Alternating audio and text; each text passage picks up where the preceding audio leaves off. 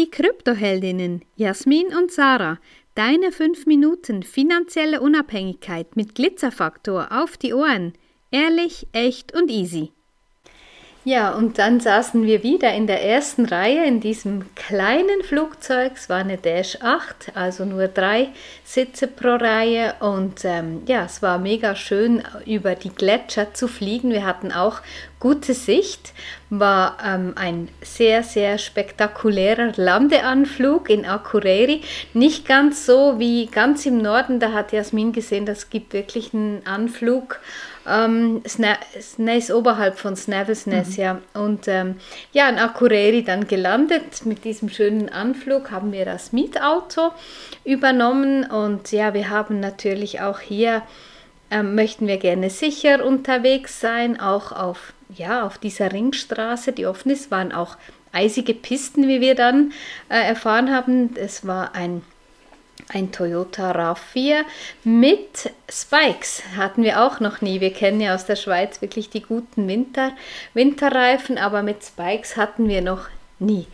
Und äh, dann sind wir in das Plana Café, so ein bekanntes Kaffeehaus, haben etwas zu Mittag gegessen und sind dann los in Richtung Müwattensee und der erste spektakuläre Halt haben wir dann am Godafoss gemacht. Das ist der ja, wirklich einer der schönsten Wasserfälle in Island und man sagt demnach, dass früher, als die Revolution quasi stattfand und das Christentum Einzug gehalten hat, die ganzen ähm, Götzenbilder, kann man schon fast sagen, all dieser Helden, die man aus den Sagen kennt, ähm, dass diese Bilder dort an diesem Wasserfall versenkt wurden. Und es ist ein, wirklich ein traumhaft schöner Ort. Da hat sich uns das erste Mal gezeigt, wie sich Island in der Vergangenheit entwickelt hat. Ja, wie ich war das letzte Mal vor zwölf Jahren dort. Und als ich am ähm, Wasserfall ankam, war ich schon ein bisschen erstaunt. Ja, ganz viele Parkplätze, geteerte Wege, ähm, es hat Geländer, ist alles zugepappt irgendwie. Ja, als ich da war, konnten wir noch halb äh, über den Wasserfall laufen. Es waren viele Steine da, die man äh, betreten konnte und man konnte sich da direkt ans Wasser setzen. Und heute ist das nicht mehr möglich. Es zeigt uns halt auch, ja, auch die entlegensten Ecken der Welt werden weiter bevölkert und weiter durch Touristen auch eingenommen.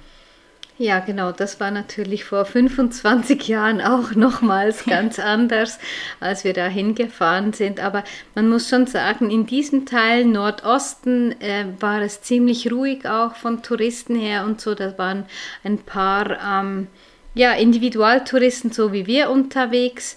Und ähm, ja, es war wirklich schön. Also diese wirklich diese Energie dieser Wasserfälle da zu spüren, das ist schon ganz, ganz einmalig. Also das ist die, auch die Weite der Landschaft.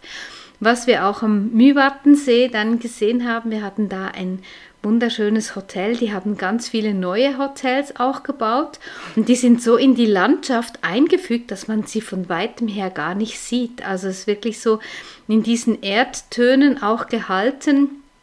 Und ähm, ja, es waren riesengroße Fenster, die wir da hatten. Auch in der Bar haben wir natürlich immer am Abend noch die Happy Hour genossen. Und das war auch so speziell. Da hatten sie einen Wein auf der Karte, ein, ein äh, Schweizer Wein. Und ich, wir haben dann gefragt und dann kam die Sommelier vorbei und hat uns das erklärt, dass ein Isländer, der sei seiner Liebe gefolgt und in die Schweiz ausgewandert und hat da ein Rebberg ähm, erworben oder wir, wir wissen es nicht, wir gehen dem dann noch nach und dann haben wir also in, am Müwattensee in Island Schweizer Wein eines Isländers getrunken. Ja, der Wein war fantastisch, muss man dazu sagen. Also einmalig gut. Wir haben das sehr, sehr genossen, da am Abend in dieser rosa Stimmung beim Abendessen ein Glas von diesem wundervollen Rotwein zu trinken.